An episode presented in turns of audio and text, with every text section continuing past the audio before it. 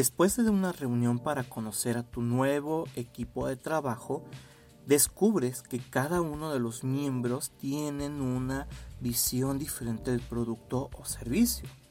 La gran mayoría desconoce los objetivos de la organización y necesidades de los usuarios. Después te acercas con el Product Owner o Stakeholder para tener más información al respecto y te das cuenta que es el mismo panorama de desconocimiento y comunicación rota. Tal vez no estés viviendo esta situación, pero es una experiencia similar. No te preocupes, hoy te ayudaré a resolver este inconveniente con Scope Canvas.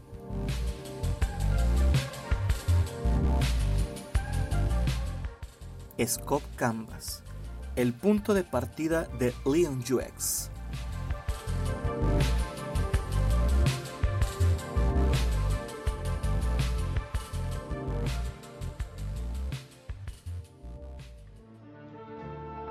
You said bell peppers and beef. His name's Asimov Solensen.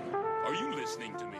Scope Canvas es una herramienta gratuita pensada como la columna vertebral de proyectos de experiencia de usuario y service design.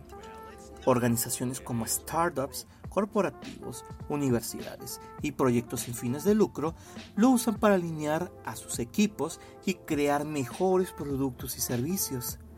Scope Canvas está inspirado en otros frameworks similares como el famoso Business Model Canvas, el Project Canvas o el Validation Board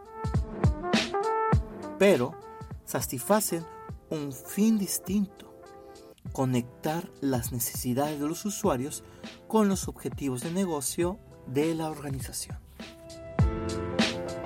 El Scope Canvas, como tal, no es más que una manera visual de ordenar los conceptos base con los que trabajamos nuestros proyectos de UX.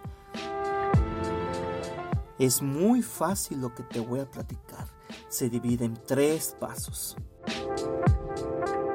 Paso 1 es preparar el lugar. Puede ser en tu sala de juntas o un lugar cómodo que sea adecuado para la cantidad de participantes, lo cual se recomienda de 3 a 15 personas. Estos integrantes deben ser de diferentes departamentos como ingeniería, marketing, finanzas, diseño, etc para aumentar el espectro de datos. Desde scopecanvas.com puedes imprimir el PDF en escala grande y pegarlo en una pared. Sin embargo, si tus paredes son de vidrio y pintura pintarrón, es mejor porque así tendrán más espacio. Si tu caso es tener estos vastos espacios, traza el Scope Canvas como se ve reflejado en el PDF. Entrégale a tu equipo notas adhesivas de colores y marcadores. Después explícales el propósito de Scope Canvas. Paso 2. Recorran las secciones.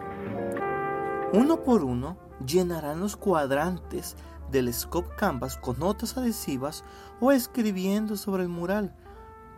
Pueden seguir el orden que les parezca más sencillo o natural Veamos cada uno de los cuadrantes y el orden que yo sugiero. Propósito. El propósito está al centro y define la motivación de tu equipo para realizar el proyecto de UX. Nos haremos la pregunta de ¿qué hace que esto valga la pena? ¿Qué es lo que nos mueve a hacer esto y nos motiva? El propósito siempre es un equilibrio entre tus objetivos como organización y las necesidades de tus usuarios. Es el valor agregado para todos. Un buen ejemplo de propósito sería más padres y madres de familia pueden tener tiempo de calidad con sus hijos e hijas. Otro propósito sería reducir la brecha de desigualdad de género en la industria de TI. Pero un mal ejemplo de propósito sería ser líderes en el mundo digital. o ser la empresa número uno en e-commerce en México. Concluyo que en los propósitos debemos dejar a un lado el ego. Necesidades. Las necesidades están del lado izquierdo superior y definen los dolores y motivaciones de los usuarios. Conocer estos aspectos es de suma importancia para que nuestro producto o servicio sea exitoso. Nos haremos la pregunta de qué problemas u oportunidades insatisfechas tienen el potencial de satisfacer al usuario. En este punto es donde el equilibrio pasará mayor tiempo en terreno, investigando, hablando con usuarios, analizando datos y entrando en contacto con dolores, necesidades y oportunidades no descubiertas. Un buen ejemplo de necesidad de usuario sería pagar deudas desde un solo lugar o aprender a programar para encontrar trabajos mejor pagados. Pero un mal ejemplo de necesidad de usuario sería una app móvil para pagar deudas o una app para aprender a programar. Concluyo que para las necesidades tenemos que centrarnos en los usuarios. Objetivos.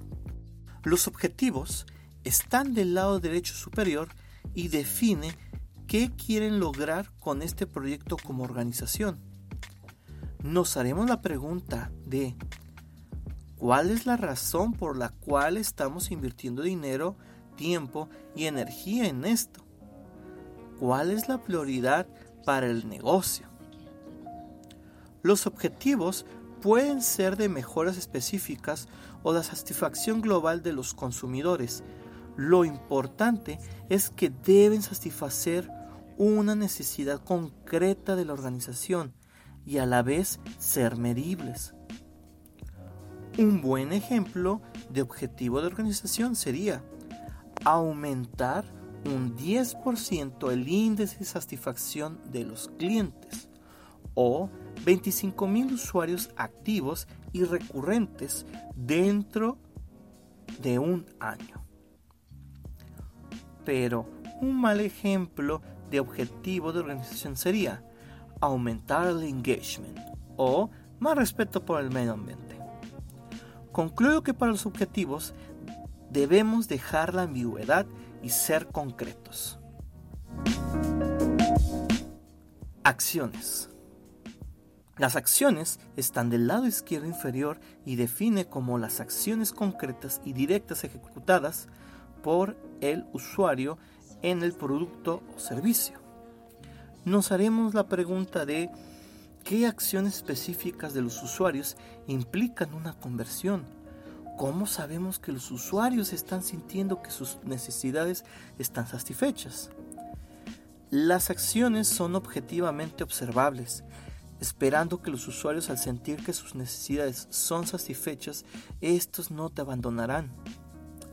Un buen ejemplo de acción de usuario sería solicitar pedidos en línea o agendar cita desde teléfono, chat o formulario. Pero un mal ejemplo de acción de usuario sería comprar o mejorar la gestión de pedidos. Concluyo que para las acciones debemos ser más observadores en el comportamiento de los usuarios. Métricas. Las métricas están del lado derecho inferior y definen lo que mediremos para saber si estamos avanzando con los objetivos de la organización y nos permiten cuantificar el retorno de inversión del proyecto UX para el negocio. Nos haremos la pregunta de ¿Qué medimos para saber si vamos bien? ¿Qué métricas no son relevantes para el negocio? Las métricas pueden ser cualitativas o cuantitativas. Aunque duela, céntrate en lo que realmente el proyecto es, es capaz de cambiar, pero enfócate en medir la satisfacción y la lealtad de tus clientes. Un buen ejemplo de métrica de organización sería suscripciones mensuales de pago concurrentes o tasa de conversión de compra. Pero un mal ejemplo de métrica de organización sería followers o likes, retweets o cualquier otra métrica social aislada. Concluyo que para las métricas evita esos datos irrelevantes que solo están para lucir ahí. Y el paso 3 es la constancia. Cuando finalicen el llenado de Scope Canvas, este debe ser visible en todo momento como la sala de juntas o impreso en el lugar de cada integrante para recordar las necesidades de los usuarios y objetivos de la organización, así como el propósito que nos motiva en seguir trabajando en el proyecto. No todo está escrito en piedra. Es importante que la información vaya evolucionando basándose en la factibilidad, deseabilidad y viabilidad. Concluyendo con este tema, yo te comprendo. Estar atendiendo las tareas del día a día en nuestra vida laboral y personal hace que nos desconectemos fácilmente de las personas que usan tu producto o servicio, porque detrás de funnels, conversiones, KPIs y ciclos de vida de clientes hay seres humanos con dolores, necesidades y motivaciones. Por ello, el equipo debe tener una herramienta que clarifique de manera sencilla sus dudas principales. Por ejemplo, qué necesitan los usuarios y qué deben hacer ellos en nuestro producto y servicio para que estas acciones se alineen con los objetivos de la organización y las métricas para medir los esfuerzos. Por último, no olvidemos el propósito que es la razón que nos motiva a seguir construyendo este proyecto. Espero que esto te ayude demasiado en tu proyecto. Si algún colega crees que lo necesita, no dudes en compartirlo. Encuéntrame como arroba Andrés Cabrera UX desde Twitter o Instagram para que puedas enviarme tus dudas o sugerir un tema.